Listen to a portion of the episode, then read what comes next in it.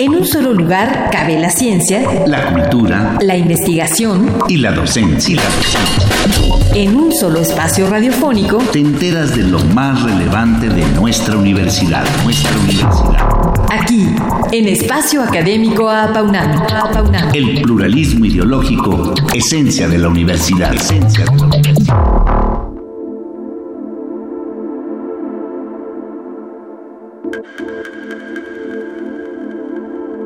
En México, cerca del 70% de la población padece sobrepeso y casi una tercera parte de la misma sufre de obesidad. Esta enfermedad se asocia principalmente con el desarrollo de diabetes mellitus tipo 2 y de enfermedades cardiovasculares. Pero también, y de forma cada vez más frecuente, con la progresión a daño hepático severo y con el desarrollo del hepatocarcinoma. La caracterización histológica mediante biopsia es la principal herramienta diagnóstica de daño hepático. Sin embargo, esta no puede ser aplicada de forma periódica por ser invasiva. Hoy veremos otras opciones. Este martes nos acompaña de nuevo en el estudio el doctor Salvador Fonseca Coronado, quien es responsable del área académica de inmunología y jefe de la sección de ciencias de la salud humana de la Facultad de Estudios Superiores Cuautitlán de la UNAM, para continuar hablándonos acerca de un nuevo método para el diagnóstico del hígado graso. Gracias por venir, doctor, muy amable. Gracias, Gracias por la invitación, buen día.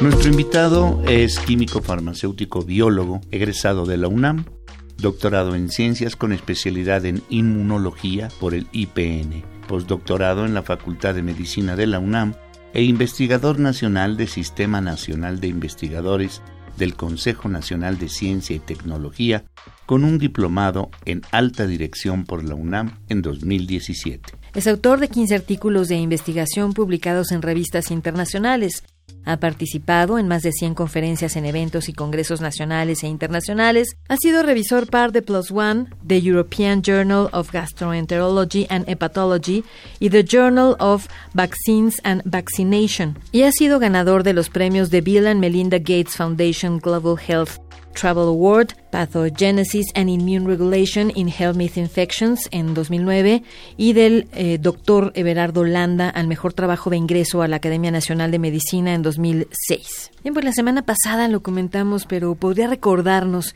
qué es la esteatosis hepática no alcohólica y qué incluye, doctor Fonseca Coronado? Bueno, la esteatosis hepática no alcohólica es un padecimiento gradual y crónico del hígado que se caracteriza por un proceso de acumulación excesiva de grasas dentro de los hepatocitos e incluye dos entidades. La esteatosis hepática propiamente en la que hay acumulación de triglicéridos y la esteatohepatitis no alcohólica en la cual además de la acumulación esta genera un daño que induce un proceso inflamatorio por parte del sistema inmunológico del cuerpo. Doctor, eh, ¿qué son y cómo se pueden eh, desarrollar los biomarcadores efectivos para identificar el hígado graso? Bueno, los biomarcadores son un conjunto de moléculas y de eh, a nivel que se pueden determinar en distintos eh, niveles, a nivel genético o a nivel serológico, y como su nombre lo indica, son marcadores que nos permiten identificar algún proceso de daño o algún proceso metabólico sin necesidad de recurrir a métodos invasivos como es la biopsia, que en el caso de estas entidades es el método óptimo para identificar el grado de daño hepático que existe. Y bueno, ¿qué es lo que plantea el proyecto de investigación que usted lleva a cabo en nuestra máxima casa de estudios, doctor Fonseca? Este proyecto principalmente tiene el objetivo de eh, identificar a estos nuevos marcadores de una manera que permitan eh, que nos hagan eh, saber el grado de daño hepático sin necesidad de recurrir a la biopsia, la cual es un proceso invasivo per se, que conlleva riesgos al tratarse de una incisión quirúrgica que eh, está determinada por muchos factores eh, de riesgo y esto nos permite en una muestra de sangre identificar el grado de progresión de, de inflamación que tenga el paciente sin necesidad de recurrir a este proceso invasivo. ¿Y cuáles han sido los avances de este objetivo general, doctor? Bueno, en la actualidad tenemos ya identificadas a estas a las moléculas que vamos a utilizar como eh, marcadores moleculares. Se tiene un conjunto de eh, genes asociados por estudios que se han hecho en otras poblaciones a nivel mundial, se sabe que hay determinadas características genéticas propias de un paciente que se, que se denominan polimorfismos de un solo nucleótido, o SNPs por sus siglas en inglés, y estos polimorfismos se han asociado, como les mencionaba, a una progresión o a procesos inflamatorios dentro del hígado. Aunado a esto existen también marcadores serológicos, principalmente son proteínas que se encuentran en circulación, las cuales son productos de degradación del proceso de regeneración que, que lleva el hígado, entre ellas el ácido hialurónico, que es un producto que se genera cuando se está regenerando el hígado, y también dos marcadores serológicos derivados de un proceso que se denomina apoptosis. La apoptosis es la muerte controlada de las células, entonces, si tenemos daño hepático exacerbado, hay una mayor cantidad de muerte de las células y dos productos de esta degradación son los que utilizamos también como marcadores en la sangre para identificar el grado de daño.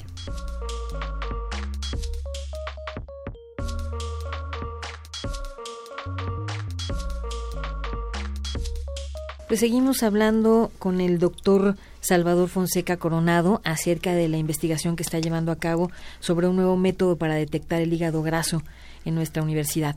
¿Cuál es la metodología y su población de estudio? Bueno, nos enfocamos principalmente primero a nivel genético a establecer las frecuencias de este polimorfismo en la población.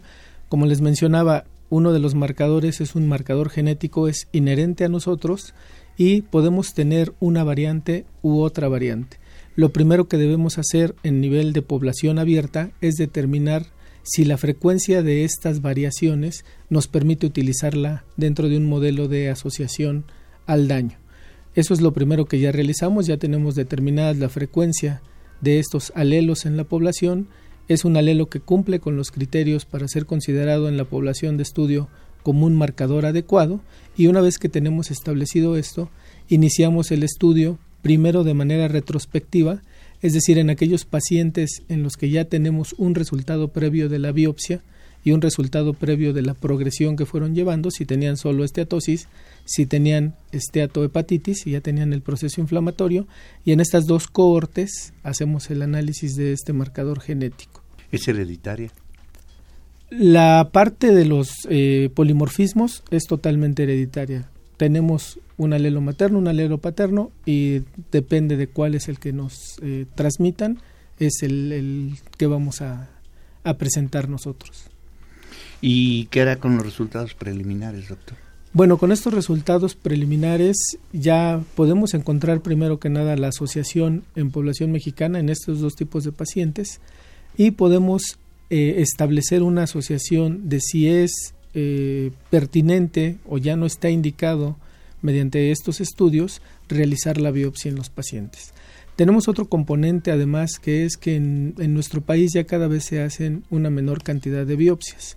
Hay otras técnicas eh, por imagen y por otros métodos como la, el fibroscan, que mediante ondas de ultrasonido permite evaluar el grado de fibrosis que tiene el hígado.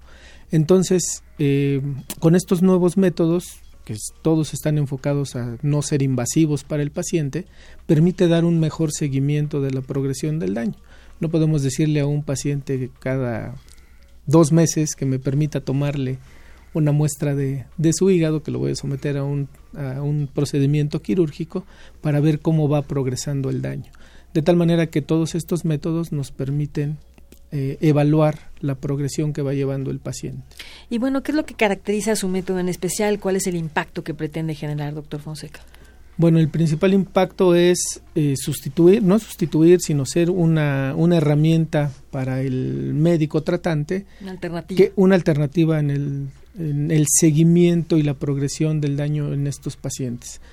Eh, mediante estos procedimientos, como les mencionaba, nos da una idea de cómo va progresando el paciente y de tomar las decisiones médicas adecuadas en cada uno de estos pacientes, sobre todo en los pacientes que presentan alguno de estos trastornos asociados a problemas de obesidad y sobrepeso, que son los pacientes que ya presentan diabetes o eh, alguna eh, probabilidad de padecer alguna enfermedad cerebrovascular requieren mucho más cuidado en su función hepática por los propios padecimientos eh, que tienen asociados.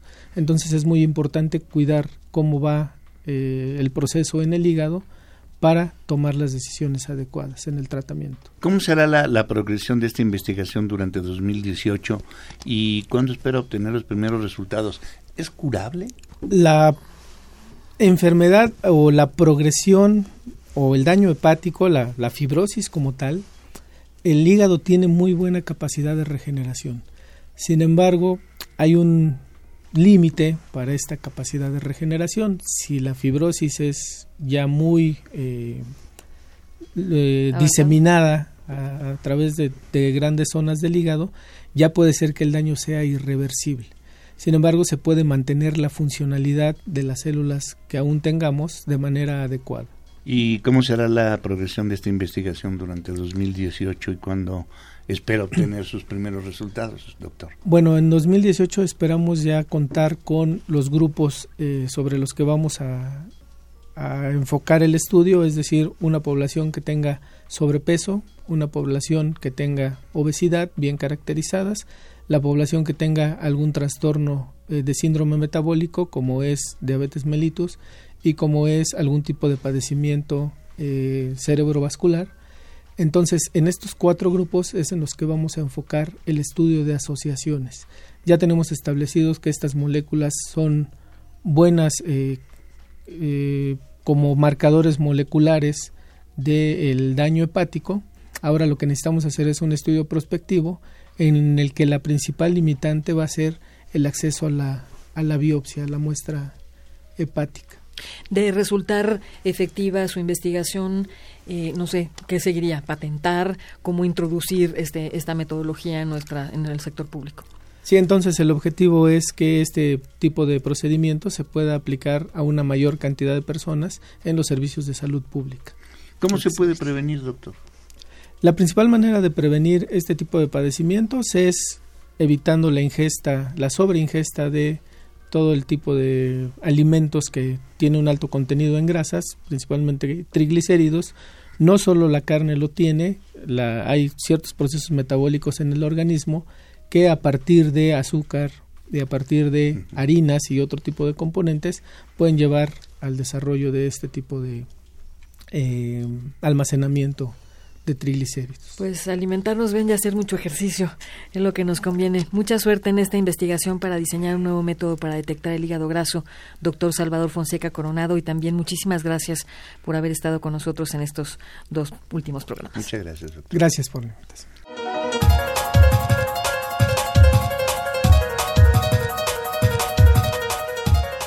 Participamos en este programa en la realización y postproducción Oscar Guerra, el guion de Sabrina Gómez Madrid y en la operación técnica nuestro compañero Ricardo Pacheco. Coordinación de la serie, licenciado Francisco Guerrero Langarica. A nombre de todo el equipo de trabajo, nos despedimos de ustedes al micrófono, mi compañero Ernesto Medina y quien les habla, Sabrina Gómez Madrid, quienes agradecemos su atención y los invitamos a participar en este espacio a través de nuestro correo electrónico, en el que, como siempre, con mucho gusto recibiremos sus opiniones y sugerencias con doble A al inicio, todo en minúsculas, a paunamarroba, correo.unam.mx. Los esperamos el próximo martes a las 10 de la mañana, aquí en Radio UNAM.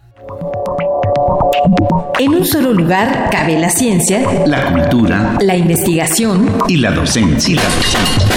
En un solo espacio radiofónico te enteras de lo más relevante de nuestra universidad, nuestra universidad. Aquí, en Espacio Académico Apaunam. El pluralismo ideológico, esencia de la universidad. Esencia de la universidad.